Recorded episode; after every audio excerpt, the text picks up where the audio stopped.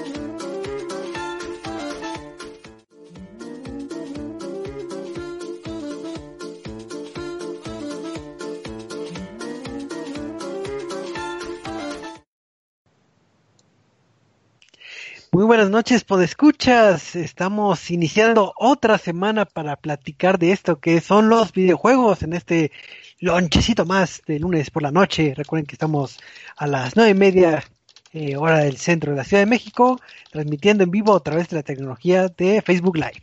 Así que ya saben, si están escuchándonos en vivo, pues pueden mandarnos mensajitos y posiblemente si Eduardo es muy hábil, les dará respuesta. Porque como tiene muchos botones que apretar, quién sabe si pueda. Pero pues ya que estamos hablando del buen Eduardo, pues vamos a presentarlo, a ver qué, qué ha estado jugando esta semana y qué nos cuenta. Así que, Eduardo, ¿cómo estás?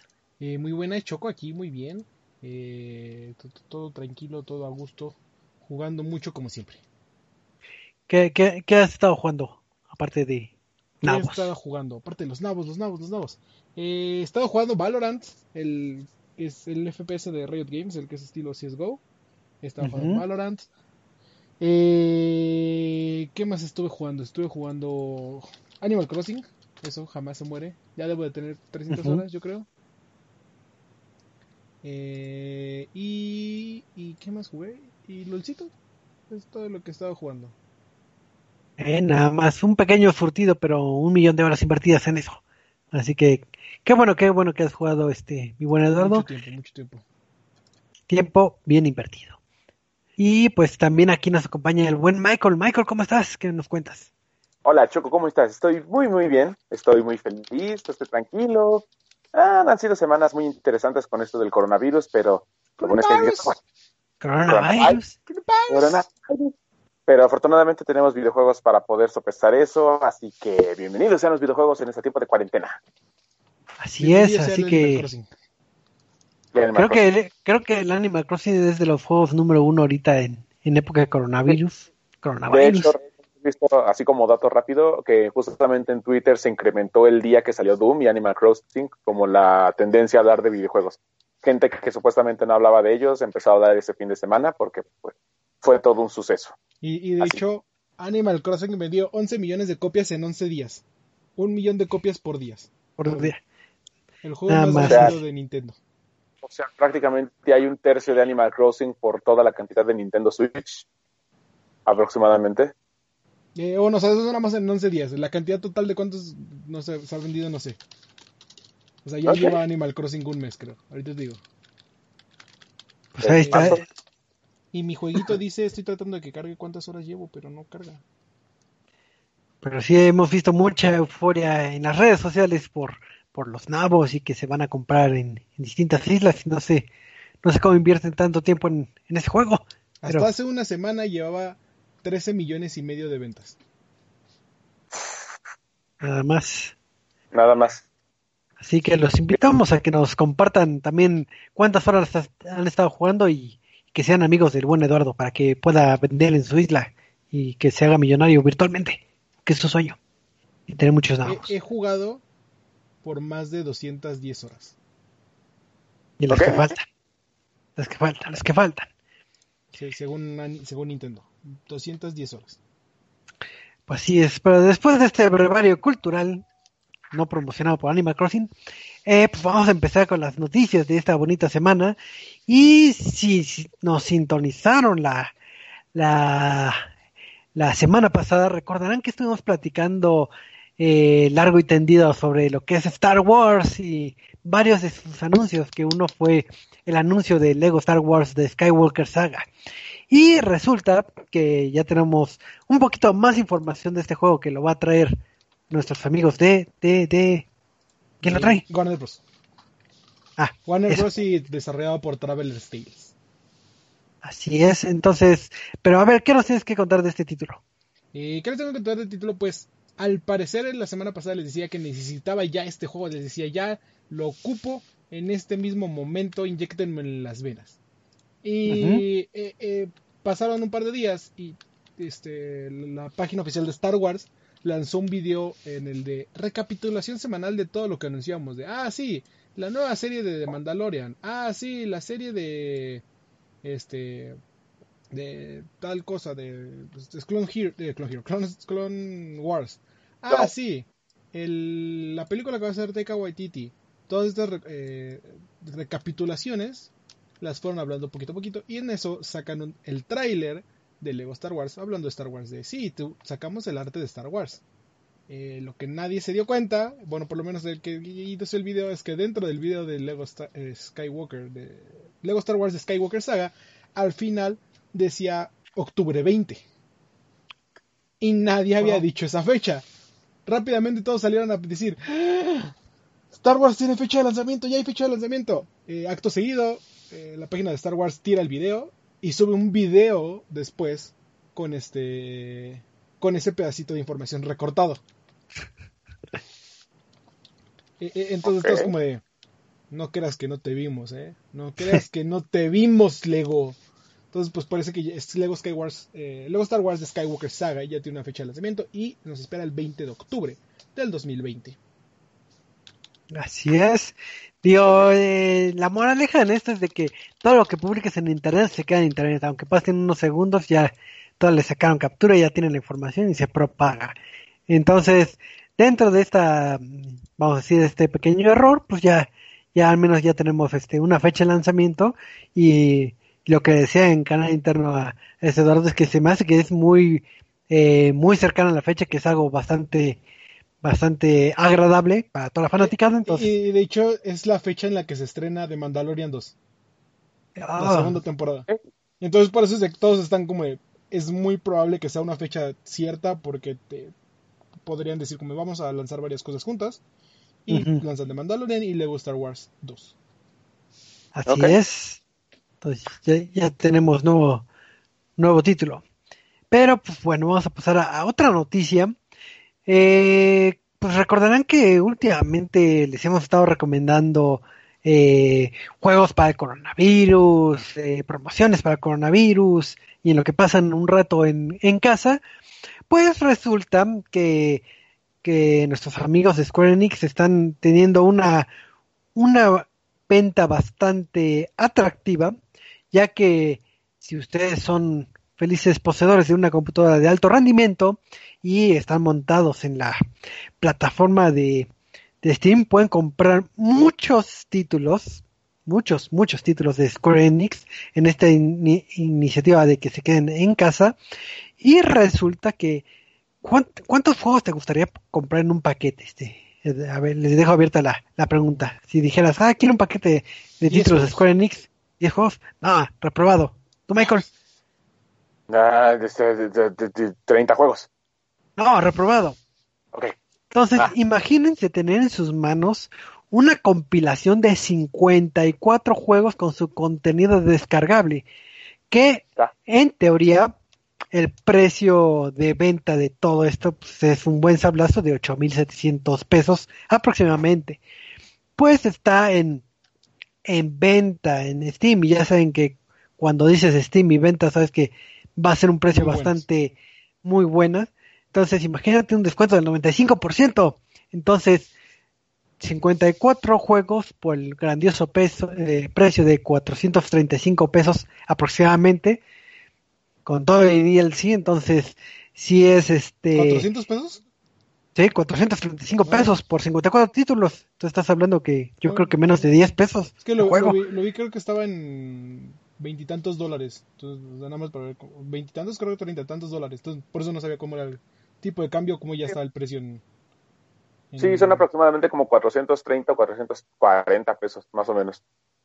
Ok, Entonces, imagínate, te está saliendo el título en menos de 10 pesos y pensarán de que, bueno, son 54 títulos, pero, pero me están dando paja. Pues no, niño, ¿y- no. ¿qué, qué, qué voy a comprar? No, porque entre los títulos que puedes este, disfrutar están títulos como Just Cause 1, 2, eh, Oh. Tomb Raider el 6, el 5, el Legends, está los últimos de Lara Croft, está Deus Ex, está Thief, está este Soul River es, es, eh, de Legacy of Kane, el 1, el 2 y el Defi- eh, Defiance Entre Ah, muchos, muchos este, títulos. Entonces no, no se queden con la idea de que, bueno, me van a dar juegos eh, lo- los sobrantes. Entonces, pues está bastante atractivo. Pero también este eh, lo bueno es que todo lo que se junte de, de estas ventas eh, se van a donar a, a, benefi- a la beneficencia entonces para comprar este alimentos para gente pues, ahorita que, que está necesitada o que está en crisis por, por lo del coronavirus. Entonces imagínate, este Michael, tú lo compras, tienes un acervo cultural de videojuegos para jugar medio año o que no los juegues como, como es tu costumbre, pero Claro. aparte vas a estar este, apoyando, entonces te hace una persona altruista y una persona muy buena, entonces sé No, que te gusta hacer no. No, no digas más, ya, ya lo pagué, ya lo acabo de comprar, porque sí, Sí. Esta me gusta. Oye, y Choco, ¿sabes también que me gustaría muchísimo? ¿Qué? Me gustaría que las ofertas de Steam llegaran. Digo, digo, es- es- están bonitas esas ofertas, sí, pero ojalá llegara el momento en el que pudiésemos conocer las ofertas de Steam. Ya sabes, esas que luego hacen cada año, pero creo que todavía no vamos a saber nada, ¿verdad? No, pues yo creo que no. O alguien tiene Eh, información de eso. oh, Trego ya llegó anunciando que ¿Eh? vamos a gastar mucho dinero. Más, más dinero. Oh, más se acaba de dinero. gastar 450 pesos. Más de 450 pesos por más juegos que no necesitamos y que de todos modos vamos a comprar, o por lo menos yo lo voy a hacer. Eh, sí, ya lo platicamos. Este. Año con año Steam Summer Sale es uno de, las, de los eventos de videojuegos y de descuentos más populares, más conocidos y en donde más dinero gasta la gente. ¿Por qué? Porque realmente son precios eh, extremadamente económicos. O sea, estamos hablando de que un juego que a veces puede costar 500 pesos, de repente ya está en, en 10 pesos. Y tú como, "¡Ah! ¿cómo hicieron esto? ¿Cómo demonios hicieron esto? Eh, entonces, eh, con esto en mente y para que preparen su cartera y ahorren el dinero de aquí al 25 de junio. ¿Por qué? Porque Spring Summer Sales, de acuerdo con un desarrollador, eh, como les platicaba, primero lo- los, este, los juegos los, anuncian los, los desarrolladores y ya después lo confirma Steam, siempre ha sido así y creo que a Steam no le importa mucho. Eh, De acuerdo a unos desarrolladores chinos y después otros desarrolladores más que empezaron a publicar las fechas, la Steam Summer Sale eh, está en ni más ni menos que 25 de junio al 9 de julio. Es decir, estamos hablando de dos semanas en las cuales eh, va- vamos a tener descuentos y eventos y más y más y más. Eh, entonces, eh, a diferencia de los años pasados, se cambió un poquito por unas semanas y pues, 25, a- 25 de, de junio al 9 de julio. ¿Qué te parece, Chico? ¿Te, te da suficiente tiempo como para ahorrar, no crees? Pues sí, sí, es bastante tiempo para ahorrar. Digo, creo que estos 450 que acabo de gastar los, los recupero en, una, en un par de quincenas. Entonces creo que sí puedo comprar títulos y tenerlos ahí añejándose. Porque creo que 9 de cada 10 videojugadores compra títulos y los deja ahí añejándose. Creo que tengo como que- 30, 30 juegos de Steam y nada más he jugado en Steam como tres veces en mi vida, pero los sigo comprando o qué. Algún día los voy a necesitar, no sé para qué. Todo para seguir jugando Algún- Animal Crossing. No, no, no digas este juego, no. O Call of Duty. A mí mucho Call of Duty. O, o Warzone o Fortnite. Sí, sí. Uf, Warzone. Pero pues ahorita que estamos tocando los temas de, de, de Valve y de Steam, pues resulta que hay también un, rimo- un, un rumor este, flotando eh, en las redes sociales, ya ¿Son que rumores, son un, rumores? Sí, son rumores, son rumores. Este, pues resulta que unos encargados de, de la Steam Database dijo que, recuerden, es rumor, que Steam está trabajando en una forma incentiva de recompensas para los usuarios. Entonces, este, que posiblemente van a implementar lo que es una función a través de, de, de puntos que vas a poder obtener de cierta manera, ya sea por compra o, supongo que eh, jugando tus títulos favoritos, por los cuales podrás intercambiarlo por, por niveles, por skins y por otras este, situaciones.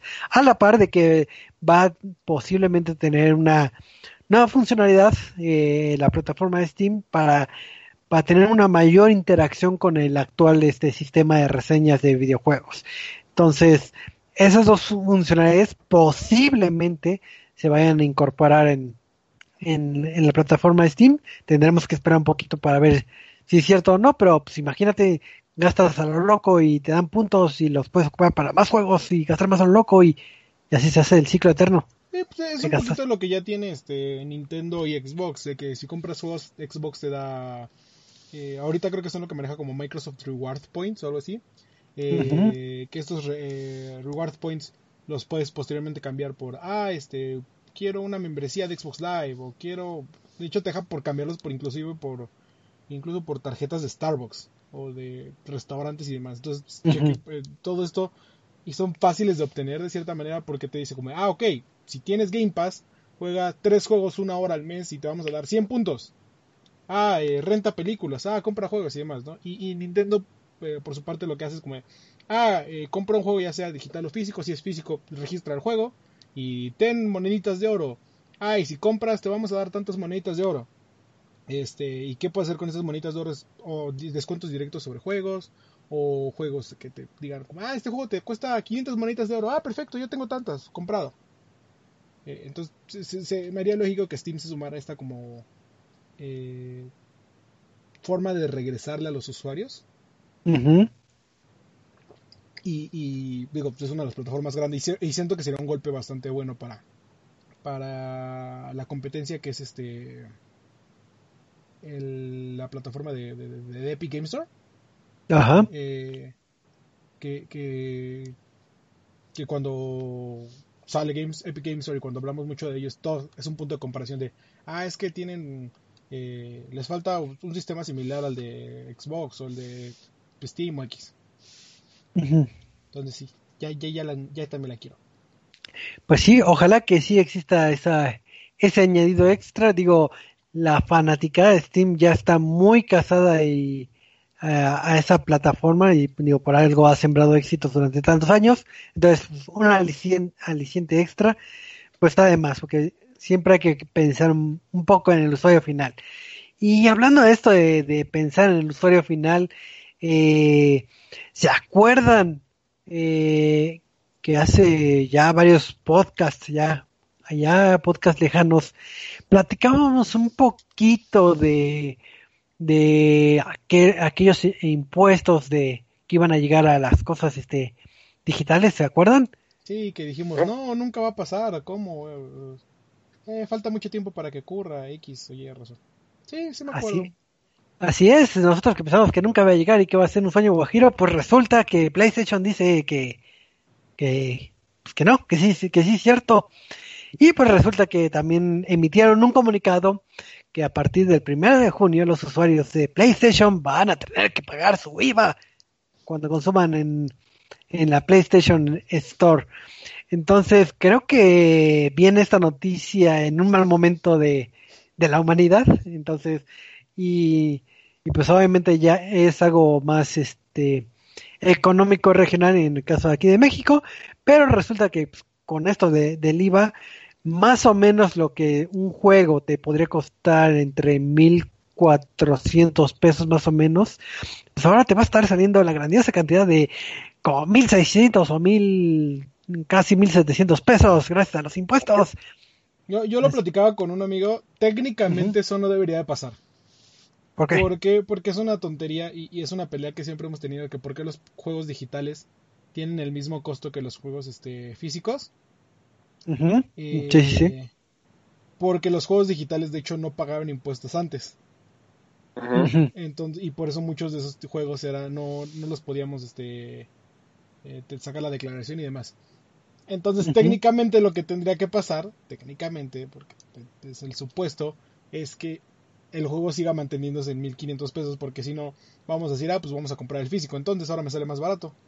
Entonces, Sí, claro. debería, debería de absorber el precio y, des- y- y mantenerse en 1500 pesos. Debería.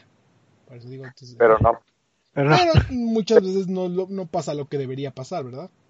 De hecho, justamente es- eso también, eh, bueno, hablando como medio de entretenimiento, Netflix también anunció lo mismo, que este impuesto se iba a aplicar. Y de hecho, en teoría es lo que decían antes, justamente, que las empresas tenían la opción de absorber el impuesto para que tú sigas pagando tu precio normal y ellos simplemente daban esa parte. Pero eso solamente es en un mundo ideal donde en realidad la compañía piensa en el usuario. Y pues en realidad. De, de hecho, no. eh, eso depende si es IVA o ISR. En este caso, como es IVA, es IVA directo sobre el usuario porque no estamos hablando de artículos esenciales y por eso no, no es deducible. Entonces, técnicamente que- sí va sobre el usuario. Eh, el problema es que hay casos, por ejemplo, de Netflix, que eh, eh, eh, la mayoría de los costos ya iban con IVA a nivel mundial. Es decir, que Netflix en Estados Unidos te cobra 10 dólares, 12 dólares ya con IVA de Estados Unidos, y para mantener competitivo, podemos decirlo, en México dice, ah, ok, el, el precio regional sería de 240 pesos, nada más que no había IVA. ¿Qué es lo que ocurre? Agregamos IVA y técnicamente en ese momento deberían decir, ah, ok, para emparejar las cosas tenemos que absorber ese precio. Ahí es como No, lo que pasa con los juegos digitales, que les digo, eh, un juego físico te cuesta 1500 y el juego digital te costaba 1500. Y tú como, dude, pero no me estás dando un juego físico. Prefiero agarrar y comprar mi juego físico aunque me cueste eh, punto el envío o tenga que esperar a que se active la tienda, ¿no? X. Pero por mantener el mismo precio en tanto en digital como en plataforma, por eso ponían los precios de tal manera. Entonces, Un lío. eh, Todo un eh, lío. sí. Una, No, no una duda hay que mucho. no. ¿Qué- qué- Ajá. Una duda. Eh, al estar cobrando IVA, eh, Netflix están eh, obligados a emitir factura, o sea, lo puedo decir o sí, Eh, no lo puedes deducir porque no es este bien básico. porque no es esencial, no. no es esencial. Eh, Pero sí me pueden pero dar sí mi te tienen que factura. dar factura ya. Sí. Sí, porque estaba leyendo unas noticias, digo, saliéndonos un poquito de tema, de que Netflix está cobrando el IVA o está diciendo lo del IVA, pero que, que no quiere emitir tal cual como unas facturas, pero pues ahí No. tendré que estar checando. Sí, no, ahí, ahí- ahí hubo un problema en el cual un usuario habló con el soporte técnico de, de Netflix y se les puso altaneros diciendo, es que me tienes que dar mi factura y Net- el- pues, obviamente, entendiblemente, todavía no le pasaban el comunicado al de al de soporte. al de soporte y el de soporte no, pues no cobramos IVA, no, no tomamos factura. Es simplemente que Mm. se tardaron como de... eh, el gobierno O dijo, también- ah, mañana ya cobran impuestos y Netflix tiene que, pues obviamente si le avisan así de mañana haces esto, Netflix tiene que tardarse eh, un poco eh, en que todos los empleados sepan, ¿no?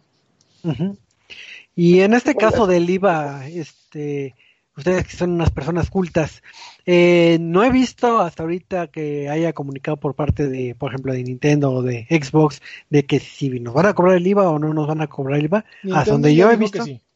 Ah, ok. Eh. Nintendo dijo que sí. Sí, creo, creo que había un comunicado por ahí. Eh, Es que eh, justamente empezaron a sacar como el aproximado, incrementándole el 16% del valor a todos los productos, incluyendo servicios como Spotify, Amazon, Xbox, pero por ejemplo Amazon ya confirmó que no van a pagar el, no van a cobrar el impuesto que Sí. ya están cobrando y que justamente su precio Y, ya es el y de precio hecho, básico. ahí, ahí son otro tipo de plataformas en las cuales es súper tontería lo que dicen, porque Amazon dice, no, yo no les voy a cobrar el impuesto porque ya lo estaba cobrando. Y, y todo así como, de, dude, ¿cómo me estás comparando un impuesto que no existía? Claro. Y por su parte, igual saliéndonos tantito del tema, para que la gente no se espante, y es importante decirlo, Spotify no va a cobrar ningún incremento por el momento, así que va a mantener sus servicios y tarifas hasta el al momento como lo tiene ahorita. Así que ahí no se preocupen para nada. Por ahora. Y si ustedes son usuarios de Spotify y tienen Game Pass, recuerden que pueden tener sus tres meses gratis. Gratis de Spotify. ¿Gratis? Gratis, gratis, gratis. Es Sí, una de las ventajas. una, de- una promoción. Así es.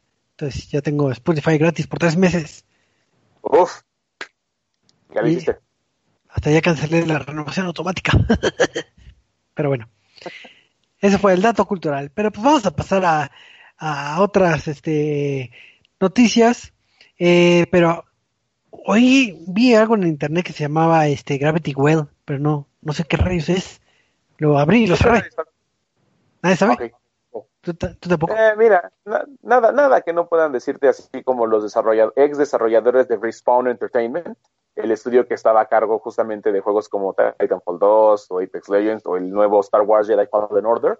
Eh, de hecho, es un estudio nuevo eh, formado por justamente ex integrantes de Respawn, pero pues la, no hay mucho que decir en realidad porque no han hecho ningún juego. Dicen que están empezando a trabajar en esta idea que, tenemos en la situación actual, que es el home office, para empezar a desarrollar juegos y pues igual vamos a empezar a ver desarrollo mediano, porque apenas van a empezar con seten- entre 70 y 80 personas en su estudio, así que no hay mucho que decir por el momento, pero no deja de ser una buena noticia para la industria del videojuego, como también para los desarrolladores, como también para ese momento difícil en donde parece que no hay oportunidades, pero en realidad sí las hay, al menos dentro de nuestro entretenimiento favorito, y pues es gente que también ha estado trabajando en varios juegos que han sido exitosos eh, a más no poder. Las propuestas, como ya lo hemos mencionado, de Apex Legends, de Titanfall, son muy buenas, y pues también el, la, la cantidad de jugadores que ahorita están activos con Jedi Fallen Order, pues habla por sí solo el trabajo que tiene ese equipo, así que pues vamos a esperar a ver qué es lo que nos pueden decir para los próximos juegos que lleguen hasta acá. Así es, digo, sí tardaremos bastante tiempo en que nos den más información, porque digo, si tienen la oportunidad de checar su sitio, eh, descubrirán que hay muchos este, puestos este, eh, vacantes, de que están buscando animadores, están buscando gente de TI, de gente de seguridad eh, y varios roles, ¿no? Entonces, como que plasmaron la idea, pero todavía no, no se echan a andar eh, al 100. Entonces, pues, obviamente, como es nuestra costumbre, hay que estar ahí, eh, al tanto de que, que están haciendo este nuevo estudio, porque muchas veces vemos estudios que nacen y florecen y ya cuando nos damos cuenta ya es todo un bosque. Entonces, ahora sí que las mejores de las fuertes y pues hay que darles tiempo a ver qué, qué, con qué sorpresa nos pueden este, apantallar. Aquí, Y pues pasando a otras noticias, este, pues con todo lo de la cancelación de del E3 y que ya todas las empresas dijeron, no, pues yo no me monto eh, a, a un ambiente de E3 digital porque yo lo puedo hacer, porque yo hago ya toda mi producción digital, ¿para qué le pago a otros? Entonces, eh, Ubisoft va a hacer algo de algún evento o no, o cómo está la onda. Pues no lo sé, tal vez sí, tal vez no. Oye, Eddie, Yo, yo. eh, ¿te gustan, te gustan los Nintendo, ¿te gustan los Nintendo Direct? me gustan los Nintendo Direct, depende. Si van a hablar de Animal Crossing y Pokémon, sí. Si no, Bueno. Pero, eh, pero también te gusta Ubisoft, ¿no? sí, quiero Assassin's Creed Valhalla ¿Cómo? ya. Ah, bueno, pues esperemos que ahora sí nos muestren algo de Assassin's Creed Valhalla, justamente el 12 de julio, pues Ubisoft anunció el día de hoy su Ubi- Ubisoft Forward, este evento digital en donde van a mostrar sus próximos proyectos que los que están trabajando el estudio, entre los cuales se encuentra Watch Dogs Legion, el próximo Beyond Good and Evil, que de hecho es como Death Stranding, o sea, no existe. Um, van a hablar también de Assassin's Creed Valhalla y esperemos que ahí sí nos muestren gameplay a diferencia de lo que se hizo en el Xbox Inside, donde se mostraron solo cuatro segundos de gameplay y solamente se vio nuestro personaje corriendo. Pero bueno, al menos ya tenemos una fecha justamente eh, para ver más proyectos de Ubisoft y esperemos que nos puedan mostrar otra cosa, que seguramente vamos a ver un Just Dance 21, porque pues Just Dance. Y pues eh, seguramente también forma parte de esto de lo que es el evento famoso del Summerfest, que organizado por Jeff Kigley para tener todos estos meses de videojuegos y mantener los anuncios y el espíritu de los jugadores activo nuevamente por toda esta pandemia del coronavirus. Así que para esa fecha también les podremos traer el resumen de lo que habremos visto, las impresiones y pues lo que no nos gusta de Assassin's Creed porque pues el gameplay fue muy poquito, pero promete muchísimo este nuevo Assassin's Creed. Ok, entonces si ya saben, eh, pongan de una vez la alarma en el calendario de que el 12 de julio, pues hay que estar en sintonía para ver qué informa- información nos revelan nuestros amigos de, de Ubisoft. Y vamos a ir cerrando este bloque de noticias, hablando un poquito de, de, Last of Us, porque sabemos que, que tuvo unos momentos eh, un poquito aparatosos en algún momento, pero vamos a ver si tenemos buenas o malas noticias de Last of Us. Así que, a ver, cuéntanos. Bueno, tenemos noticias regulares. No, podría decir que son malas, pero tampoco son buenas, porque Naughty Dog está enojado con el con con qué Ah, con Con una discusión justamente con qué Con GameStop, ¿no? Creo que sea GameStop. Ajá, bueno, están, están enojados con una descripción de un video, de una tienda justamente, porque eh, en la descripción del producto habían, habían especificado así muy, muy tajantemente que puedes matar perros y que a pesar de que los perros tienen dueños y te pueden oler, tú los puedes matar y puedes ser malo con los perros. Entonces, eso muestra, eh, y de hecho, hasta cierto punto es real, porque Naughty Dog justamente cuando anunció The Last of Us, antes de que anunciaran su primer retraso y luego de su segundo retraso, en su primera fecha justamente del lanzamiento que iba a ser... eh, ¿Qué cosa hubiera sido, mencionando como paréntesis, en febrero habría salido The Last of Us parte 2, pero bueno, las cosas de la vida. Am, habían en anunciado no iba a salir Last of Us. Sí, no, no, para nada. Y luego iba a salir en mayo y pues tampoco salió en, ¿no? ¿En cuándo dijimos? Ah, en abril. Sí, en abril. Y pues tampoco salió en abril, así que estamos esperando hasta junio para poder tener este mugre juego. Pero bueno, en el gameplay justamente de la fecha de su anuncio en febrero, habían dicho que sí, eh, una de las nuevas características es que ahora los nuevos cazadores que están persiguiendo a Ellie, pues ahora tienen perros y estos perros sí pueden llegar a captar tu aroma cuando utilizas una de las habilidades que es escuchar eh, a tus alrededores de manera más específica y concentrada. Entonces, cuando usas esa habilidad, los perros te pueden perseguir. En un principio, justamente sus, sus desarrolladores y Neil Druckmann, el director del juego, dijeron, tienes la opción de poder cuidar a los perros porque ellos no son culpables de lo que están haciendo las personas que son violentas. Tú puedes optar por evitar atraer a los perros y dejas que ellos sigan vivos y sigan siendo malos con otras personas. Pero no, este GameStop justamente empezó a decir, puedes matar perritos, porque luego comes sus almas. Y luego Ellie es lesbiana. Entonces, pues ya con eso, pues ya te, te darás cuenta del juego que llega a ser.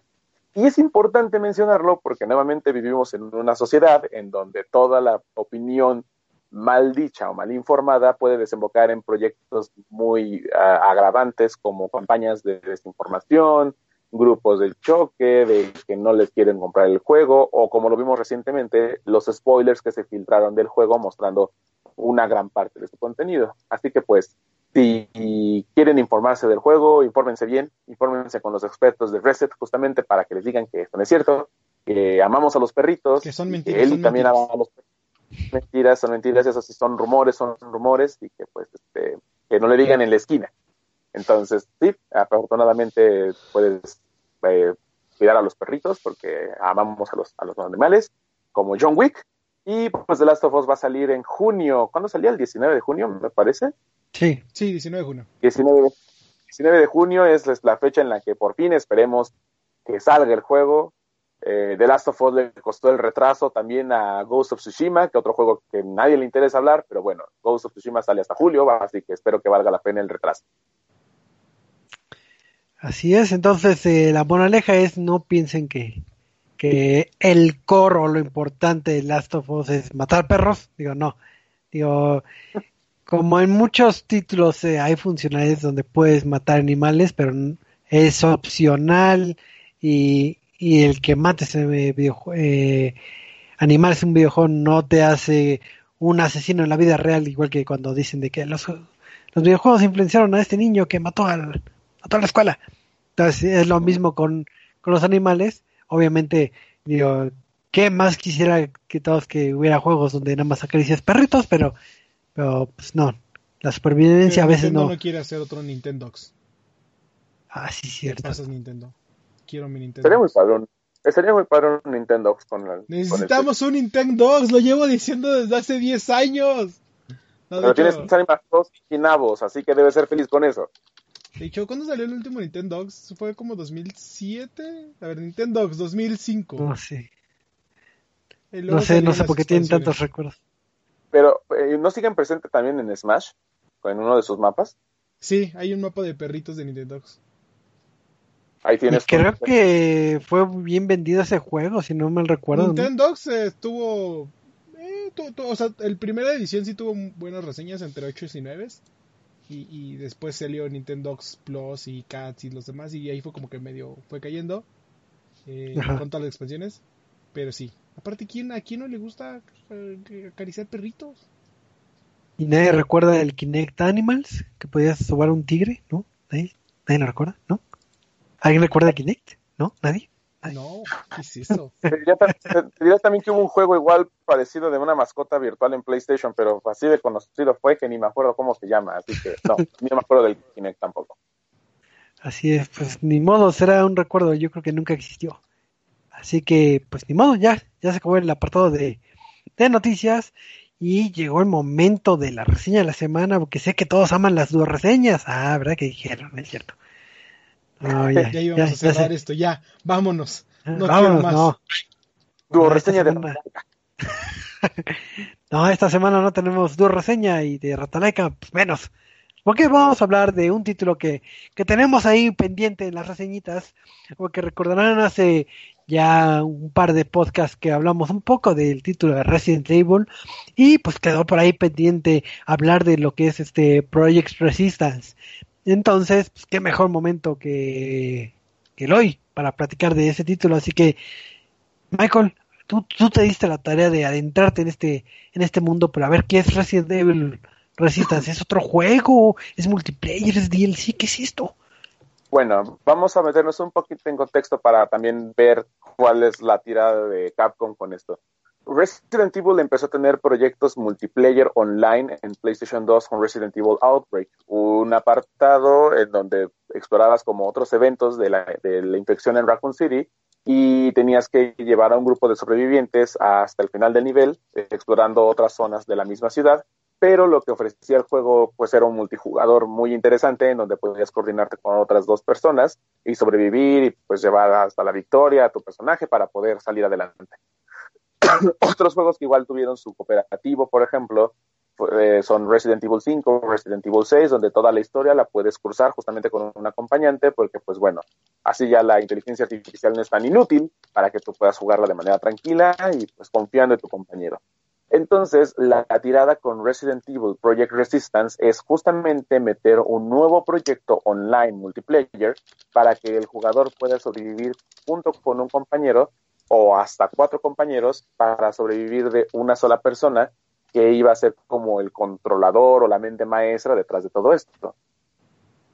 Project Resistance por fuera es un juego muy sencillo, con mecánicas sencillas, pero que no se siente de verdad la verdadera, eh, un propósito real de tenerlo. O sea, tenemos, eh, a pesar de que Resident Evil 3 es muy corto, intentan meter este proyecto, o bueno, este juego, modo de juego, para que sea como el adicional, el por qué estás pagando tanto dinero por tu producto.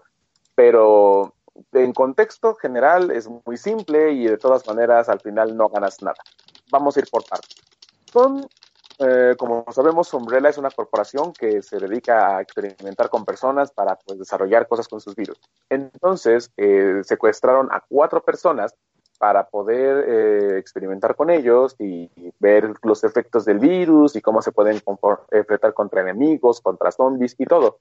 El enemigo en esta ocasión son la familia Wesker. Tenemos aquí a, a y la familia Spencer. tenemos varios integrantes de estas familias de científicos que se encargaron de desarrollar el virus y experimentar con las personas, así como lo hizo Albert Wesker en la mansión, Ar en, la mansión Arclay, en la mansión Spencer, perdón, en las montañas Arclay. Eh, entonces, ¿cuál es el objetivo del juego? Sobrevivir. Pasar una serie de niveles, eh, generalmente son, son tres escenarios, en los que te ponen diferentes situaciones y recursos para que tú puedas ir explorando, adquiriendo armas, objetos, ítems de recuperación y te vayas enfrentando a oleadas de enemigos.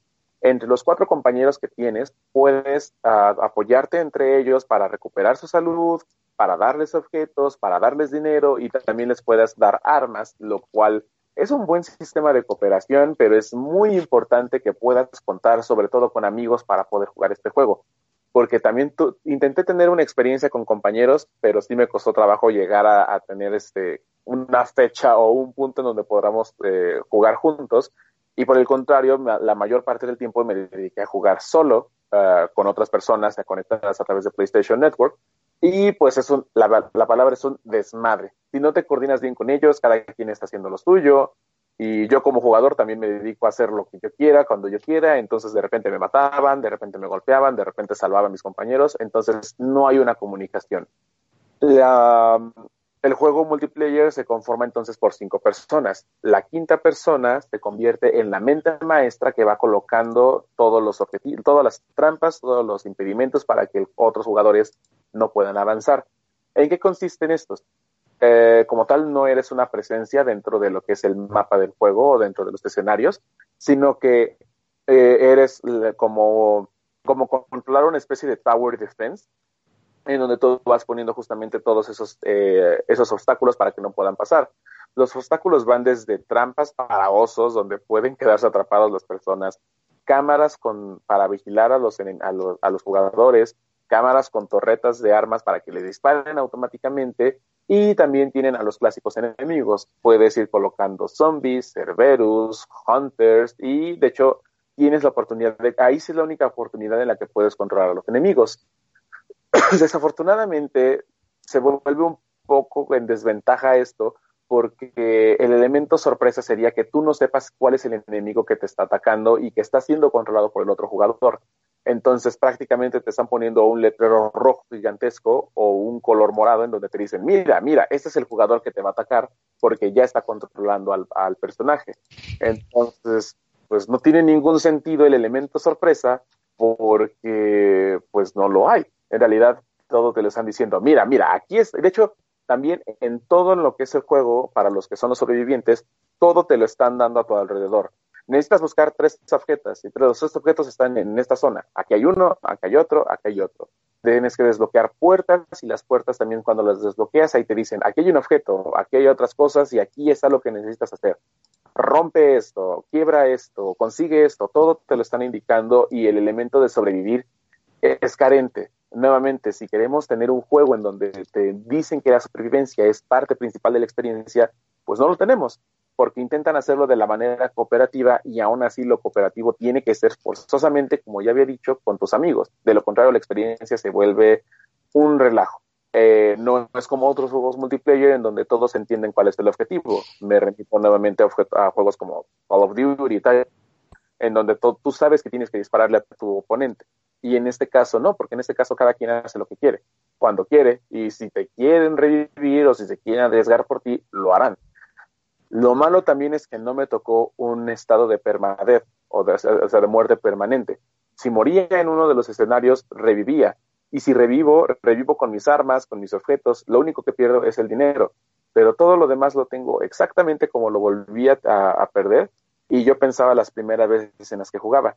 Bueno, ya perdí, tengo que regresar a obtener mis objetos. Y no, en realidad ya los tienes todos a tu disposición. Así que pues tampoco se siente una ausencia de algo que o sea, no se siente la urgencia de perder y, oh, demonios. Tal vez en tu puntuación final funciona, pero pues tampoco es como un gran problema, porque el upgradeo de niveles es muy complejo.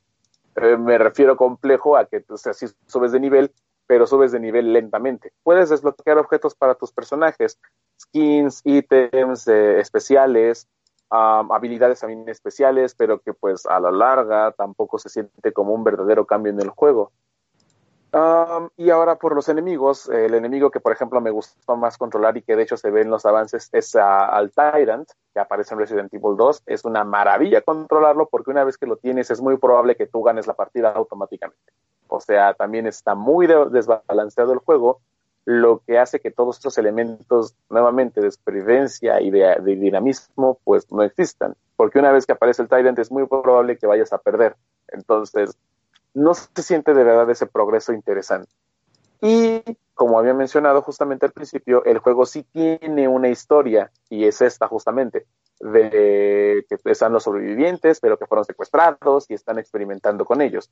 Durante todo tu recorrido en el juego, eh, una voz que depende del personaje que te hayan asignado de los investigadores y científicos de la familia Spencer o Wesker, ah, depende del que te haya elegido, empieza a dar mensajes a los personajes. Ah, no van a no van a salir de aquí, no van a sobrevivir de este lugar. Entonces, en vez de convertirse en una verdadera amenaza, nuevamente lo habíamos dicho en la reseña de Resident Evil, sus actuaciones no son las más realistas. Resident Evil se reconoce más bien por el dramatismo y la falsedad en sus palabras.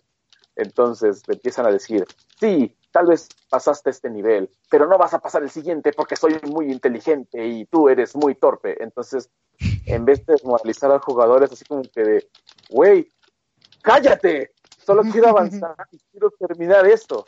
Y cuando terminas, al final dice, bueno, sobreviviste este nivel, pero no vas a escapar de esas instalaciones. Entonces, al final... Ya no lo escuché como que- 20 veces, ya, güey. no, y de hecho eso es justamente eso. No importa que tu lucha sea justamente eh, sobrevivir, porque dentro del contexto del juego, si le quieres prestar atención a eso, de todas maneras vas a morir. O mueres porque estás infectado, o mueres porque escapas a la ciudad donde todos son zombies, o mueres porque de todas maneras no vas a escapar de la instalación, porque es lo que te quieren hacer creer, que el jugador supuestamente tiene la oportunidad de escapar. Entonces al final no sientes que el mérito de escapar sea funcional, por ejemplo, Left 4 Dead, en donde sí, a pesar de que todos están perdidos y tu siguiente nivel son hordas de zombies, bueno, está bien, eh, pero tienes la oportunidad de sobrevivir y la esperanza de hacerlo. Aquí al final te van a decir, no, tú no vas a sobrevivir de este lugar, así que pues ni lo vayas pensando porque pues no vas a escapar. Entonces, tenemos un juego que está desbalanceado en muchísimas de sus funciones y en muchísimos de sus enemigos. No se siente de verdad una verdadera progresión porque su forma de incrementar niveles es bastante compleja y bastante abrumadora.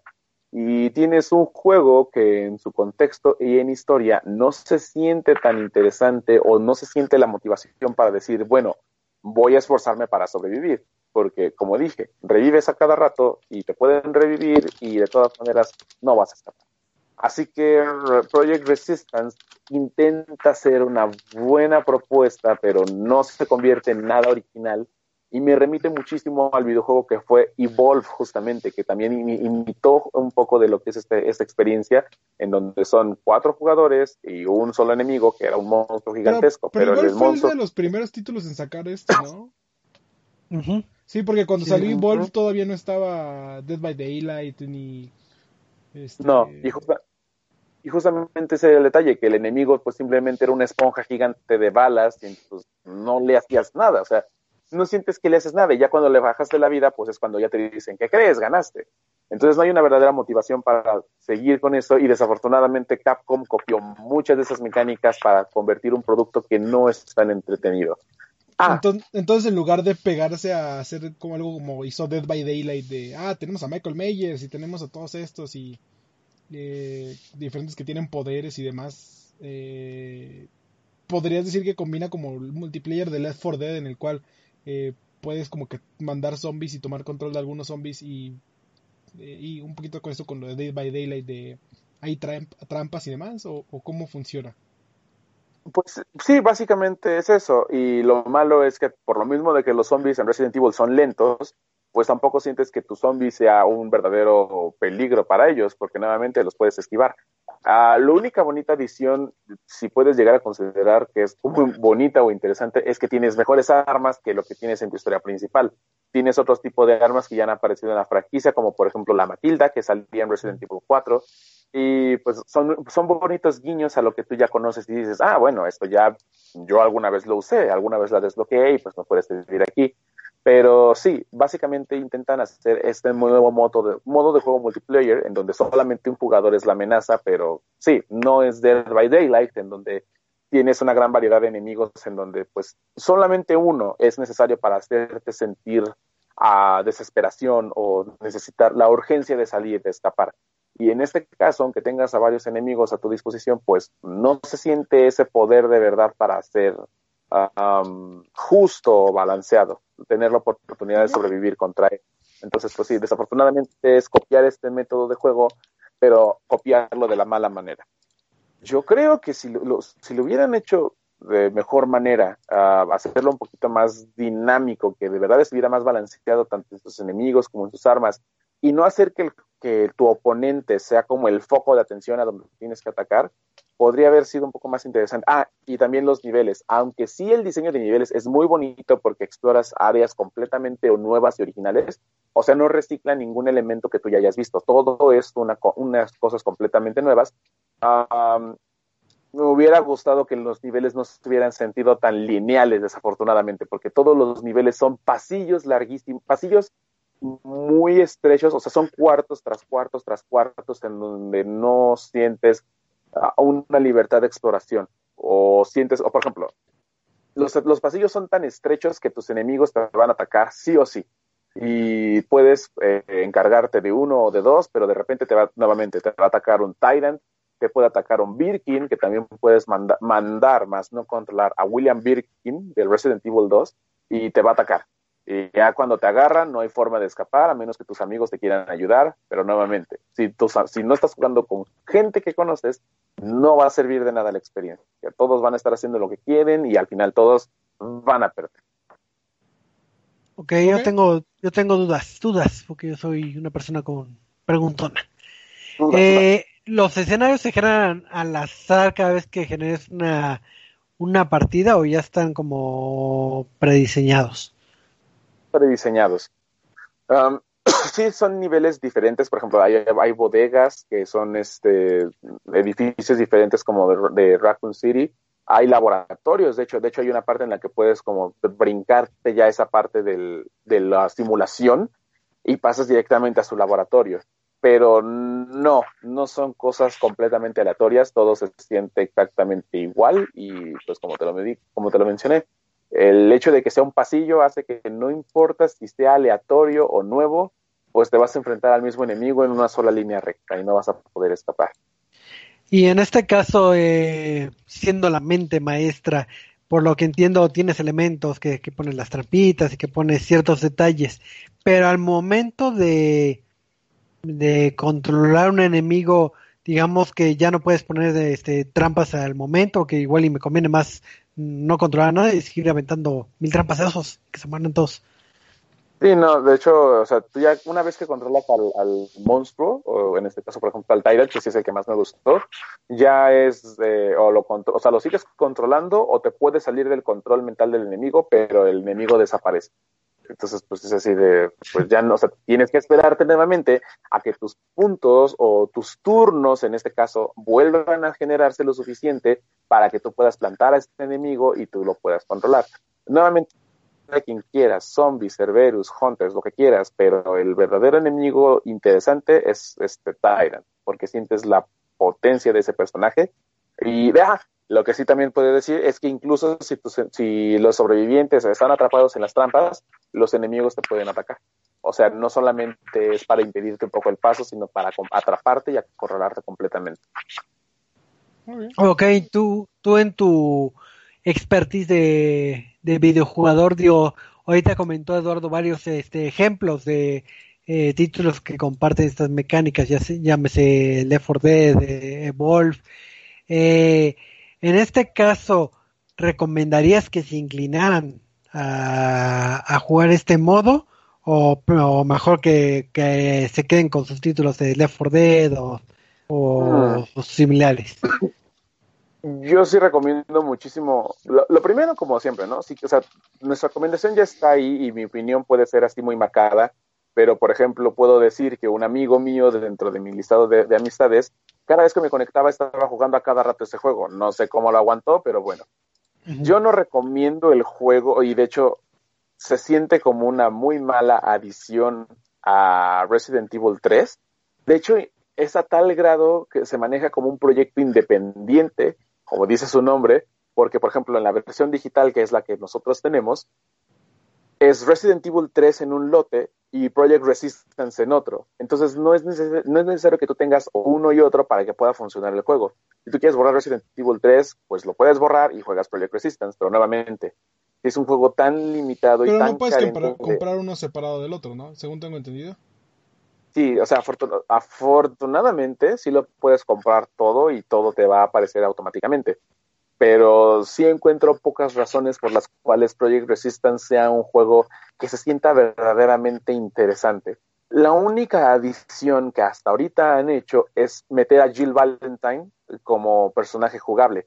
Ah, no hay ningún motivo por el cual esté ahí, o sea, no es que haya sido secuestrada ni nada, o sea, es un personaje, es un skin más, es un personaje, pero es una- no deja de ser como una, una apariencia de skin en donde pues es bonito jugar con Jill Valentine, sí, pero pues nuevamente no tienes la misma disposición que tienes en el juego principal y pues nuevamente si tu enemigo te atrapa, pues de nada sirve que intentes luchar, vas a perder.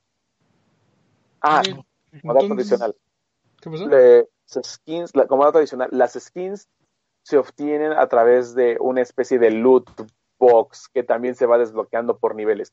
No, el juego no tiene microtransacciones ni ninguna forma de pago. Es únicamente a través de la experiencia y a través de desbloquear cosas, como se van desbloqueando objetos, habilidades, skins, pero ah, nuevamente no se siente de verdad que sea algo que te amerite esforzarte demasiado en seguir jugándolo. Así que a pesar de que sí se jugó bastante para esta reseña, sí lo jugué muy a, resistiéndome de verdad a jugarlo porque de plano no encontraba un- una motivación para seguirlo jugando. Ah, hay juegos que es, o sea, no se, no se va a sentir como un Dead by Daylight, no se va a sentir como un Jason 13, que es justamente otro juego inspirado en ese tipo de mecánicas. Ah, no se siente de verdad que sea un juego que motive o que justifique el precio de verdad de Resident Evil 3. Intenta hacer un buen aditamento multiplayer, pero la verdad prefiero seguir con los métodos que ya tenían con Resident Evil 5 y 6. Un sistema de compañerismo en donde solamente se limita a dos personas, donde a pesar que también puedes jugar con quien sea, pero nuevamente, el jugador sabe a dónde va. El jugador tiene una conciencia de saber que tienes que avanzar y tienes que vencer a las oleadas de enemigos. No encontrar puzzles complicados en donde no vas a trabajar en equipo. Entonces sí, Resident Project Resistance sí se siente muy limitado, es, no lo recomiendo tanto, si quieren jugarlo, adelante, pero no siento que justifique el precio que ahorita Resident Evil 3 tuvo con todas sus bondades y carencias que tuvo el juego, así que no es tan recomendable. Ok, pues ahí tuvimos el, el, el punto crítico del buen este Michael, entonces pues ya saben, eh, de todas maneras, eh, pues adquieran Resident Evil y, y jueguen, al menos juego base, y ya este, ya está en, en ustedes si quieren jugar este eh, Project Resistance, así que pues muchas gracias por la reseña y pues vamos a pasar al bonito tema random de, de la Eh, semana. eh, Se me Ajá. olvidó, este Giorgio ahí está en el chat y de hecho se, se me olvidó saludarlo desde el principio, pero me estaba riendo porque antes de que empezara, bueno, más bien justo cuando empezó la reseña, este te empezó a pedir anécdota y, y ya no me acordaba, que ya, ya no nos cuentas Ah. anécdotas, chicos. Ah, sí, cierto. La, la anécdota era para los temas random con el buen Nice. Híjole, pues me agarró ahorita en curva. Entonces yo creo que para, para la próxima, la próxima emisión ya prometo que hagamos una anécdota para adentrarnos a este bonito este tema random. Eh, acuérdenme en mi, en mi agenda que el próximo podcast prometo que sí sea anécdota. Ya tiene mil años que no hacemos anécdota. Sí, la verdad. Pero pues bueno, eh, resulta que pues yo estaba comiendo un heladito felizmente en mi ordenador y pues me acompañaba el ya difunto Ice eh, y estábamos intentando ver eh, Ahí no está muerto, ¿qué por no? cierto. Ah, no está muerto, está vivo. Está vivo, pero no está con nosotros aquí. Eh, y resulta que pues estábamos viendo qué noticias eh, eh, en el mundo de videojuegos, ya platicamos bastantes, y resulta que pues eh, se lanzó lo que es un Xbox Inside, y este Xbox Inside tenía en particular un poco de hype, un poco de interés, porque iba a ser un poco de par de aguas de tener más información de lo que vendría siendo el próximo lanzamiento y las próximas IPs que se van a montar en lo que es eh, el Xbox Series X y pues, lanzaron lo que es este su evento digital de Xbox Inside que vamos a decir que es como un eh, eh, direct pero no tan tan pulido obviamente. Y pues soltaron varias este, noticias. Ya ahorita iremos comentando si cumplieron o no nuestras expectativas pero vamos a ver eh, poco a poco qué nos eh, nos desbloqueó este este evento así que no sé quién quiera tocar uno de, de los primeros anuncios que hicieron Te puedo decir, antes, antes de empezar con los anuncios, que me Ajá. pareció muy acertada la forma en la que se presentó, o sea, la primera escena que se presenta del Xbox Inside, donde muestran el meme que pusieron de cuando revelaron el Xbox Series X, que parece un refrigerador. Entonces, está Ah, sí. la sala y está el refrigerador de Xbox. Yo dije, esto me viene bien, es un buen meme, es bonito y es bueno que Xbox se quiera mofar de lo que ya han hecho ellos. Así que me gustó ese pequeño geek. Estuvo interesante. Así es, entonces, después de ese, de ese memazo que, que, que pues soltaron ciertos anuncios. Eh, yo empezaría hablando con, que si no me recuerdo, creo que fue el primero que anunciaron ahí en, en el Xbox Inside, que es el, el título de, de Bright Memory Infinite, que me suena que es como tipo, ay, ¿cómo, cómo se llama este Titanfall? Es el, eh, la jugabilidad, ¿no? De que puedes ir en, en los muros como si fueras parkour y estás disparando mágicamente, si no mal recuerdo si es Titanfall. Entonces, este, presentan un título que es un, un shooter de primera persona, en donde pues, eres casi casi un, una combinación entre una ciudad de metrópolis y una como zona nipona, vamos a decirlo. Entonces, esto es lo que muestran en un inicio y, como te lo venden es que, ah, fíjate en el apartado visual que es como, digamos, lo más importante que nos van a decir en todo lo que viene siendo el, evento, que es que fíjate cómo está el, el ray tracing, cómo se ven los gráficos para que lo disfrutes más. Entonces, eh, nos dan a entender eso y aparte nos dicen de que el mensaje también un poco oculto que creo que platicamos hace un par de podcasts de, de la facilidad que con la que están vendiendo a los desarrolladores el Xbox Series X que es de fácil desarrollo que te dicen ah esto que estás viendo lo hizo una persona y lo hizo desde cero entonces para que veas todo lo que se puede hacer entonces es un trailer o un gameplay de, de yo creo que de menos de un minuto pero pues eh, para los fanáticos de los shooters está el Bright Memory. No sé si tuvieron la oportunidad de checarlo o, o alguna opinión de, de este título. No sé si lo estoy confundiendo, pero es uno que creo que sí que, que dices que empieza como Titanfall corriendo y luego vemos que tiene poderes y no sé qué tanta cosa. Porque sí, sí, sí, sí, sí, se ven- ¿Mande? el que tiene una espada, o sea, llega a atacar a alguien Ajá. y, o sea, pasa cosas como un shooter en primera persona y luego un hack and slash en primera persona. Y que supuestamente todo fue desarrollado por un- una supuesta Ah, ya, persona. sí, Entonces, sí. Sí, digo, supongo que tuvo, o sea, no ayuda, sino mucho de lo que utiliza son eh, bases de, de Unity, porque creo debe Ujú. estar en Unity. Este, pero sí se ve muy bien para que sea trabajo de una sola persona. Digo, se Claro. ve. Puede al final que digamos, ah, es que es muy bueno mostrando juegos, pero en realidad solo son dos misiones y la historia está horrible. ¿Quién sabe? Quién De sabe, hecho, pero- yo- la en la que se ve cómo se mueven los disparos me recordó mucho a Killzone 3. O sea, las armas en Killzone parece que eh, te tiembla mucho la mano y se ve como muy se ve muy vistosa la forma de disparar y, y se ve todo como esa forma que intenta ser como muy hiperrealista, pero al mismo tiempo se ve como lo, lo ficticio del juego. Entonces me recordó mucho eso y de hecho es una bonita experiencia. Entonces también le tengo como fe a este juego y pues veamos qué es lo que promete el desarrollo de un juego. Ah, que también, bueno, no sé si lo podemos mencionar ahorita. Ah, no, a lo mejor lo mencionamos después, porque creo que es un punto importante de esa conferencia. Pero no, ahorita, ahorita, ahorita guardo mi opinión con respecto a eso. Ok, entonces, este, ¿quién tiene otro anuncio? Eh, Assassin's Creed. Que Assassin's nos Creed. prometieron, nos prometieron gameplay. Nos dijeron, vamos a mostrar lo que es Assassin's Creed Valhalla. Dos segundos. Ah, no, y cuatro me mintieron. Yo nada más vi cómo mató y ya. Entonces, eh, sí digo, As- Assassin's Creed Valhalla se ve muy interesante.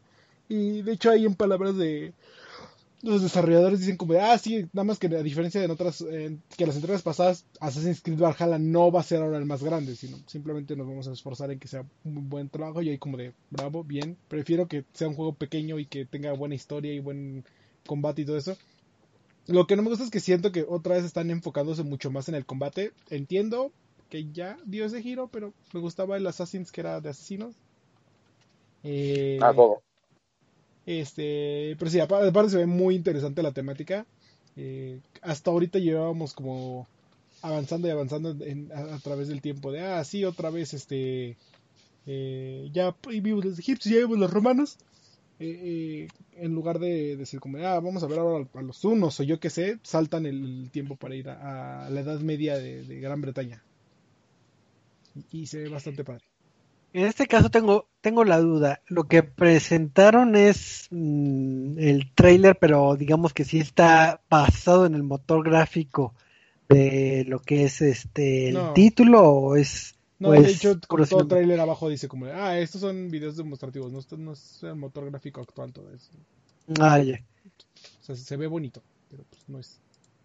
Pues sí, tendremos que esperar hasta el, el show de Ubisoft para, para ver si nos muestran ya gameplay, más gameplay. Sí. Ah, más dos minutos de gameplay. En otros anuncios eh, anunciaron este el, juego de Dirt, eh, su quinta iteración, este título de Codemasters, que de hecho sí me, me agradó bastante el trabajo que ha hecho eh, Codemasters, porque sabemos que uno de los, eh, vamos a decir, reyes de, de títulos de carrera es este Forza con todo lo que ha logrado. Y creo que Dirt muchas veces se ha quedado un poco atrás, pero en este tráiler que se- según esto también creo que es con, el motor gráfico del juego, eh, sí se ve bastante eh, más pulido de lo que nos han mostrado. Entonces, yo ahora tengo, digo, no soy muy fanático de los títulos de carreras, pero sí, sí me sacó así una sonrisa de que, ah, mira, no me esperaba que estuviera tan bien el, el tráiler. Se ve bastante llamativo para ser Dirt. Entonces, Ah. Pero no, no, no causó furia. Eh, digo, yo no soy mucho juego de carreras, entonces eh, se ve entretenido porque es, eh, como, como le dicen, son como de, ah, sí, los este... Eh, a diferencia de Forza, esto es como que el enfoque principal de Dirt es el off-road, pero pues sí, yo no soy, yo no soy target de eso. Eh, Pues mira, yo, yo que he tenido la oportunidad de jugar los Deer también, eh, pues son divertidos, pero no tiene, o sea, creo que ya el estándar es un Forza, el estándar es un Gran Turismo y aún así Forza supera muchísimo a Gran Turismo. Entonces, Dirt, aunque sí es interesante y busca apelar a ese hiperrealismo de tu coche no puede conducir tan fácilmente en terrenos de piedra o en una en un pavimento, pero pues sí, mm, de saber con qué nos sorprenden ahora justamente, entonces este es divertido, pero no es el gran juego de carreras que podríamos tener. así es, pero ver, veremos qué nos paren. Y a ver qué otro juego se anunció. Ah, yo ahorita los checo porque no me acuerdo de algún. Ah, se anunció este juego que tiene como temática de tipo Silent Hill, que de hecho justamente está el, el- el estudio que lo está haciendo el juego, eh, tiene a varios integrantes que trabajaron en el Silent Hill original. Ah, Nada más que no me acuerdo cómo se llama este juego. El de, de Medium. The Medium. Medium. Sí, justamente se llama The Medium y se ve interesante. me gustó muchísimo cómo sí me recordaba a la esencia de Silent Hill, pero pues no se dijo mucho más. Entonces, y seguramente lo que vimos no fue un video del juego, sino un video CGI. Entonces, pues, no hay mucho que se pueda decir tampoco de este juego, salvo ese detalle de que sí, el equipo de Silent Hill, parte de sus integrantes, trabajaron en este juego. Nada más. Sí, eh, digo, ahí en The Medium es importante recalcar, efectivamente en el apartado sonoro es donde se integra este Akira Yamaoka, que pues, obviamente como ya lo conocen, es de, de Silent Hill y de Shadows of the Dam, y también este también está por ese lado en el apartado musical. Y en el apartado de diseño está gente que, que trabajó en títulos como The Observer, en de, el título de Layers of Fear, Ah, sí. entonces, entonces Y- digamos y- que ya tienen un poco de práctica. Ajá, Y tuvo a los de también los de la bruja de Blair. ándale. También los Mm. de la Bruja de Blair. Entonces, al menos están adentrados en el nicho o en el interés de del terror o de. Entonces, puede ser que sí nos este, sorprendan con una con un interesante título. Digo, las credenciales las tienen. Ya hay que ver, en- ahora sí, ya en papel que qué tan bueno o malo es, pero pues al menos, eh, pues sí nos dejaron, nos dejaron con, con un buen trailer, al menos. Eh, A, a mí el que me pareció interesante y más por el tiempo que, en el cual nos vienen a entregar, este es el- la segunda entrega de Vampire the Masquerade, de Bloodlines 2, que prepara Paradox Interactive. Eh, ¿Por qué? Porque creo que la primera entrega fue desde 20 años. Entonces, este... El decir como de, ah, sí, tenemos segunda entrega de este título. Y yo como de, ¿a- ¿alguien se acuerda siquiera de Bloodlines de, de, de Masquerade? Yo te digo cuándo Los- fue el título original. 2004. Los jugadores 2000 en Ah. PC, ¿no? Nada más había salido en Empecé nada más Windows. salía. Es un juego de, o sea, fue llamativo, pero era un juego de culto, de cierta manera. Se supone Es el que- del trailer de que de, empieza como si fuera Navidad, creo, o ese es otro. Este, sí, Ah, ok. sí. Eh, que, Eh. que el chiste de Vampire the Masquerade es que estás en este, en, en Nueva York, si no me equivoco. Y y, y, y, y- y tienes que como que des- des- descubrir toda la, la forma que influencia el mundo de los vampiros dentro de esta ciudad y todo el trama que hay de fondo. Y ahí, de hecho, está basado en un juego de RPG, de rol, eh, que es Vampire the Masquerade. Este, pero sí, que, que es un juego de hace chingos de, de años. Y- De años. y que se acuerde Paradox Interactive como de, ah, sí, Vampire the Masquerade Bloodlines 2. Ah, no, no es York, es Seattle. Eh, Los como- a- a- lo, lo tenemos como a comparar juegos. o Bueno, yo creo que más de una ocasión decimos, ah, esto se parece a esto, y de repente acertamos. Yo pensaba que iban a anunciar We Happy Few 2, porque la temática, o cómo se veía, parecía que todo estaba bueno. Es como decían al principio, ¿no? Todo es bonito, todo es feliz, pero pues no, no fue eso. Y justamente es este juego que pues ni yo conocía, pero que se ve bonito. Así es. Eh, también otro título que sí este llamó bastante la atención fue el título de Scorn, que, que sí está todo como medio bizarro o completamente bizarro, porque muchos lo comparaban con un arte visual muy similar a lo que eh, presenta títulos como tipo eh, Alien.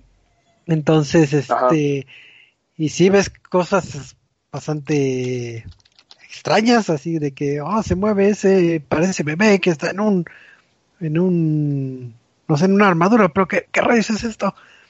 Entonces, este, y digo, y principalmente, eh, la influencia que, que están sacando, bueno, comentando en este título, es lo que podría eh, enriquecer un poquito esta experiencia, porque están diciendo de que efectivamente el diseño visual está basado como en las películas de Alien, pero nos estamos también basando en, escritos de, de Kafka y también por el estilo eh, cinematográfico de David Lynch. Entonces estás tocando varios rubros de Hechizolandia, vamos a decirlo así, o sea, de bastante eh, bizarros, extraños. Entonces eh, el título puede tener bastante bastante simbolismo y bastante extrañeza, entonces ahí sí, si tienen la oportunidad, chequen ahí. Lo, lo que no El recuerdo es, trailer. eh, ¿el juego ya salió o, o no? Ah. Porque No, no, no. Haciendo- Digo- está haciendo- no sé si se acuerden, eh, pero este es un juego anunciado en 2016. Un No. juego que, del cual no escu- habíamos escuchado nada hasta Mm. 2018, que terminó la campaña de Kickstarter. Bueno, en 2017 sacaron como Kickstarter y en 2018 dijeron, tenemos que retrasar la fecha de lanzamiento. Y de repente ya vuelven a salir, digo, si ya los está como que ayudando Xbox o Microsoft, entiendo que supongo que ahora sí vas a lanzar el juego, pero este es un juego viejo, bueno, de hace cinco años también. Sí, desde, los, desde el, de hecho ahorita estoy viendo la información y como dices, desde el, desde el 12 de noviembre del 2013 se anunció. 2014, perdón, 2014. 2014, ok, hace seis años. ¡Wow! Pues lo más seguro es que sí le hayan dado una, una manita de gato, le hayan dado una ayudada para sacar el, el, el proyecto a flote, que sí es bastante, bastante tiempo y no, no creo que hayan ideado ese título para, para esta plataforma, entonces, pero al menos se ve, se ve raro. Título raro que va a gustar. Eh, ¿Y qué más? que También mostraron de, o sea, de las cositas como que podemos pasar. Fue Madden 21, que es como, ah, sí, Madden. Ah, sí. Ya sabemos que hay todos los años Madden. Eh, ah, sí, jueguitos de Bandai Namco de, de animes. Así, anime, Este- no sé qué anime sea, pero, Eh, pero es, es lo mismo, Bandai Namco presenta Bandai Namco. Eh, mes a mes. Este. Y fuera de. Y creo que el último título, como que eh, interesante o llamativo, eh, realmente fue este. Yakuza. La, la séptima Oh. entrega de Yakuza, porque de repente siento que creo que es como el tercer título que anuncian en un año. O. o- porque de repente el, el año pasado tuvimos. Bueno, este año tuvimos Yakuza 0 y Yakuza tal, y de, de repente como creció todo el. El, el mundo de Yakuza y ahora, y, y- y también son, hace un poquito de ruido porque Yakuza 7 o Yakuza Laika Dragon le cambiaron el nombre en, en este- aquí en América, quién sabe por qué. Pero ves, eh, sí, Yakuza. Sale Yakuza 6, Yakuza Kiwami 2, sale Yakuza. Ah, bueno, no, Judgment, todo entre el año pasado y, y- y anterior, eh, 2018-2019. Y, y es como. uh, Ok, demasiados títulos. Demasiados yakuzas para un día. Sí, sí, sí. Y ahora Así es. tendremos Yakuza Laika Dragon. Bueno, Yakuza 7. No soy, bueno, Y- más bien nunca he jugado un Yakuza completo. Creo que hay unos en, en Game Pass. Así si no me es. equi- Si no me equivoco. Sí, Eh, simplemente, justamente unos cuantos Yakuza. Entonces, este, si, si quieren probar, ahí están los Yakuza en, de Game Pass. Así es, y, y pues sí, como dice Dodo, creo que fueron los títulos destacados. Digo, presentaron otros más como el de que mata dinosaurios, pero, pero este, creo que esos fueron los anuncios. Ya para ir cerrando el programa, lo, lo importante aquí es eh, si cumplió como evento, si nos quedó a deber o, o cuáles son sus opiniones para, para este Yo evento. creo que sí quedó a deber demasiado. Porque cuando lo anunciaban era así como de, mira lo que el Xbox One X, el Xbox Series X va a ofrecer y, Sí. y cómo va a mostrarse. Entonces, tú esperas ver, yo, yo lo que esperaba ver, eh, la expectativa nuevamente, ya lo hemos dicho, es una cosa contra lo que te muestran. Pero yo sí esperaba ver, por ejemplo, eh, al menos su interfaz y que en, su- en cada uno de su interfaz mostrar el avance del juego, que se hubiera visto bastante bonito. Pero, pues no. Y de hecho, eh, lo que iba a mencionar justamente es que al parecer el desarrollo de estos juegos ni siquiera es, o sea, la mayoría no son exclusivos. La mayoría también va a salir en PlayStation 4 y PlayStation 5. Entonces, nuevamente no hay un motivo para decir, bueno, Xbox Series X es la razón por la, o sea, estos juegos No, son sí, la razón. sí, sí hay un motivo. Y uno solo el por el cual puedo aplaudirle mil veces más a Xbox que a PlayStation. Y es el Smart Sí. Delivery. El- ah, este, ¿en qué condición? No me acuerdo muy bien. Smart. Delivery es, es esto nuevo que acaba de sacar Xbox, que básicamente es compra tu juego para Xbox One, si quieres, Ah, y cuando compras tu Xbox Series. X, pues, va a seguir siendo el mismo juego. Entonces, por ejemplo, si yo Sí. compro Assassin's Creed Valhalla, que debe de... ¿Ya tiene fecha de lanzamiento? Creo, o nos la van a dar el 2 de julio, estoy seguro que va a ser para octubre, que es normalmente cuando salen los Assassin's Creed. No, va a ser en diciembre. Va a ser en Holidays del 20. Ah, Holidays va desde noviembre, sí, bueno, si va en- sale en noviembre, eh, yo lo compro, lo empiezo a jugar en Xbox One, y un mes después me compro el Series X, significa que lo voy a Mm. tener en mi Series X. En cambio, si lo compro por la PlayStation 4, y un mes después me compro el PlayStation 5, tengo que comprar otro juego para PlayStation 5. Hasta ahorita, no nos ha avisado PlayStation 5 si va a sacar algo similar. Entonces, creo. creo, creo que es lo único que valió la pena, como ver como de, ah, sí, estos juegos van a ser mejorados a 120 FPS y van a tener Smart Delivery. Que era el Assassin's Creed Valhalla, Call of the Sea, Chorus, Scarlet Nexus, que es el de Bandai, eh, Second Extinction, que es el juego de dinosaurios, The Ascent, que es el que... Ah, no, es un El RPG. es RPG. Es el. RPG. Y Yakuza 7. Hasta los que sabemos. Ah, bueno, y Vampire the Masquerade Bloodlines 2. Entonces, e- es lo único que sí digo interesante. Y, fuera de eso, apoyo completamente a Michael de que es como de. Pues así que digas, que digas, que digas. ¿Qué anuncio súper emocionante diste? No. Eh, digo, eh, vale la pena recalcar lo como lo decía lo de este el Smart Delivery y cómo va a funcionar y que platiquen de ah sí 120 FPS 4K eh, todas estas madres pero digo pudimos haber aunque sea un contenido exclusivo de, de Xbox no Eh, eh, no sé si Scorn no vaya a ser exclusivo pero es un juego de hace 5 años Sí. Eh, De hecho, lo que estoy, lo que estoy viendo ahorita rápido es que sí va a ser, o sea, primero anunciaron que va a ser exclusivo nada más para Xbox Series X, que porque las versiones anteriores reproducen nada más a 900 frames y a 30 cuadros y eso es lo que no quieren. Pero que el juego también va a salir para Steam, Windows Store y GOG, o sea, va a salir en PC también el juego. Ok. Eh, Ok, eh, pero, pero, ah, no, a lo que me refiero es un título exclusivo eh, que nos sacaron un videito aunque sea de Halo, eh, chiquito, o algo Gears o lo que sea que sea característico de Xbox. Yo creo que el, el error que tienen hasta ahorita el más grande es que Halo, el próximo, no es la- no va a ser también de lanzamiento. Creo que ese es un error muy grande. Porque eh, lo vimos, por ejemplo, con The Legend of Zelda Breath of the Wild, que así como se anunció también su fecha de salida, es cuando va a salir el Switch. Y, podías comprarlo en Wii U si quieres, pero no vas a desaprovechar un Switch con Zelda. Entonces, eso yo creo que también habría sido un gran motivo para decir Xbox Serie X día 1 y lo compro con Halo, pero pues no va a salir. Entonces, creo que ahí también fue un gran error que no pudiera ser el juego de lanzamiento. Eh, principalmente yo el error que le veo a la, a la conferencia es que generó expectativa. De hecho, el, si no mal recuerdo, el gerente de marketing de Xbox, si no mal recuerdo, también recibió obviamente muchas críticas y él está consciente de que mi- el problema del evento es que dimos muchas expectativas y pues obviamente cuando te dicen ven a este evento de lujo y vas y lo visualizas realmente te quedas ya tienes la vara eh, bastante alta. Entonces en ese caso es mejor así que ah pues voy a ver este lanzamientos y y pues nada más es como un compilado de trailers no hay nada eh, más allá del otro mundo.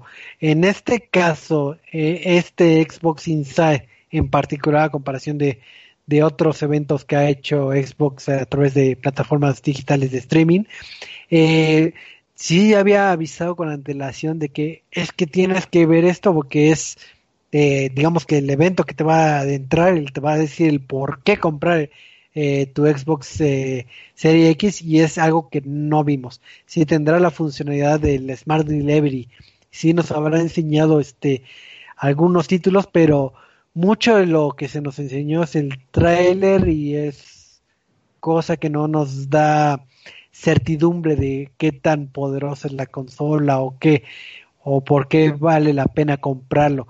Digo, ahorita con todos los anuncios poquitos y con trailers, a lo que da a entender a, la- a las personas, ¿sabes qué? Todavía no están en total desarrollo estos títulos. Puede ser que tarden más de lanzarse que la fecha de lanzamiento y pues mejor aplico con lo que comentaba Eduardo, lo compro en Xbox si quiero el título y después lo upgradeo como lo que pasaba con el con el Xbox One X, si no mal recuerdo, que cuando lo comprabas y te mejoraba los gráficos, sino simplemente se va a sentir como ese tipo de expansión, que, que al final de cuentas, como dice Michael, falta un Halo, falta un vendedor de consola. Hasta ahorita, eh, si bien el apartado gráfico es el eh, es una de las cosas importantes, no tengo un juego insignia o algo que, que realmente me motive a comprarlo. Ahorita me están motivando más a, cuando baje de precio, igual y lo compro o en lo que junto un poquito de dinero y mientras lo juego en menor calidad, pero mi, en mi consola que, que sigue funcionando. Desafortunadamente también es a los que nos tenemos que atener. Nuevamente, hablando sobre lo del IVA y pues el incremento del precio del dólar, pues no es algo que tenemos que dejar de pensar. Las, la siguiente generación de consolas ya tenemos la idea de que va a ser una generación premium desde un principio, así que también habrá que checar y pensar bien el dinero que vamos a invertir. Porque también yo puedo decir lo mismo, ¿no? PlayStation 5, como ya lo hemos mencionado en podcast anteriores, pero de verdad voy a gastar en lo que cueste un PlayStation 5 nomás porque soy fan, o vamos a pensar bien lo que vamos a consumir, o voy a irme a otro lado, o sea, todo lo que viene de ahora en adelante eh, ya es más de pensarle, porque va a ser más complicado conseguir algo así. Sea, nuevamente, esto va a ser un producto premium, sí o sí. Lo que ofrecen esta generación de consolas puede ser el cielo y las estrellas, pero tenemos que tener cuidado con eso. Ver qué ofrecen, porque también, como lo menciona ahorita Eduardo, eh, lo de el Smart Delivery, pues es una buena función. Pero a mí no me convendría en el sentido de que pues tengo, o sea, nada más tendría un Xbox que sería o el Serie X o el, o el One. Así que habrá que ver cómo viene esta generación ahora con sus precios principalmente. Pues sí, ahora sí que como moraleja esperaría que eh, tanto Xbox como otras, este, eh, otras consolas aprovechen este tiempo para reinformar a la gente y ahora sí captarlas. Ya ahorita tenemos eh, en nuestra mente lo que es que el ray tracing, que los FPS, que el 4K, etcétera, etcétera. Vaya, ya sé cuál consola comprar por las características técnicas. Ahora, ¿cuál voy a comprar por los juegos? Por el, ahora sí que el core, el, el software. Y es donde ahí todavía quedemos un poquito a la deriva. Y digo, y también no está tan, tan lejos eh, el fin de año. Tienen medio, casi medio año para, para informarnos y para que nosotros ya tomemos la, la decisión como consumidores. Entonces, yo esperaría que en estos meses al menos me den un poquito más de, de carnita de, de, qué títulos, tanto de la plataforma que sea, para yo poder hacer una decisión. Porque yo como usuario final ahorita todavía no puedo decidir y, y no es porque sean muy competitivos eh, estas consolas, sino porque tengo carencia de información en el apartado de software, obviamente. Entonces, eh, pues sí, la moraleja es este, también esténse informando para que ustedes tomen la decisión acorde a, sus gustos y pues no hagan compras apresuradas. Así que pues ya saben que toda la información la pueden disfrutar aquí en, en Resident MX y pues también recordarles que estamos presentes en lo que es Spotify, YouTube, eh, en nuestro sitio web y demás. Así que pues si no saben dónde encontrar información, pues aquí está su punto de encuentro gamer. Pues vamos a, a despedirnos, así que eh, Michael, despedidas y anuncios parroquiales. Muchísimas gracias por escucharnos en este bonito podcast, en este bonito lonchecito. Y espero nuevamente, como lo he estado haciendo, bueno, me había ausentado tantito, pero estoy de vuelta, el virus no me ha matado, pero sí, nuevamente, como les digo, el bonito mensaje, cada vez falta menos para que esto acabe, pero también cuídense, quédense en casa, lávense las mugres manos, quédense en casa jugando videojuegos, compren lo que quieran, pero manténganse seguros para que eso termine pronto y pues ya nos estaremos viendo en otros lados, así que nos vemos a la próxima y sigan jugando. Así es, gracias, este, mi estimado Michael. Eh, Eduardo, eh, despedidas, anuncios parroquiales y demás. Eh, pues chi- chicos, muchísimas gracias por acompañarnos. Ya saben que los quiero mucho. Eh, me pueden encontrar en Twitter como arroba guion bajo edicc y también abajo de las fotos de todos tenemos nuestros twitters. Este, eh, eh, entonces eh, nos pueden encontrar en Twitter ahí. No olviden seguirnos en redes sociales arroba resetmx y Facebook eh, arroba reset.tv. Y no se pierdan los sábados eh, a las 8 de la noche. Sentinela de control con todo lo de las noticias de deportes electrónicos. Así es, entonces pues muchas gracias a los que estuvieron en el chat en vivo y a los que nos escuchan eh, a través del recalentado. Prometo que la próxima semana ya Hay tendré anécdota. una anécdota, hay anécdota, para que no se pierda esa bonita tradición. Entonces, pues muchísimas gracias. Este, nos estamos viendo este, la próxima semana a las nueve y media, hora de la Ciudad de México. Así que nos vemos hasta la próxima. Adiós.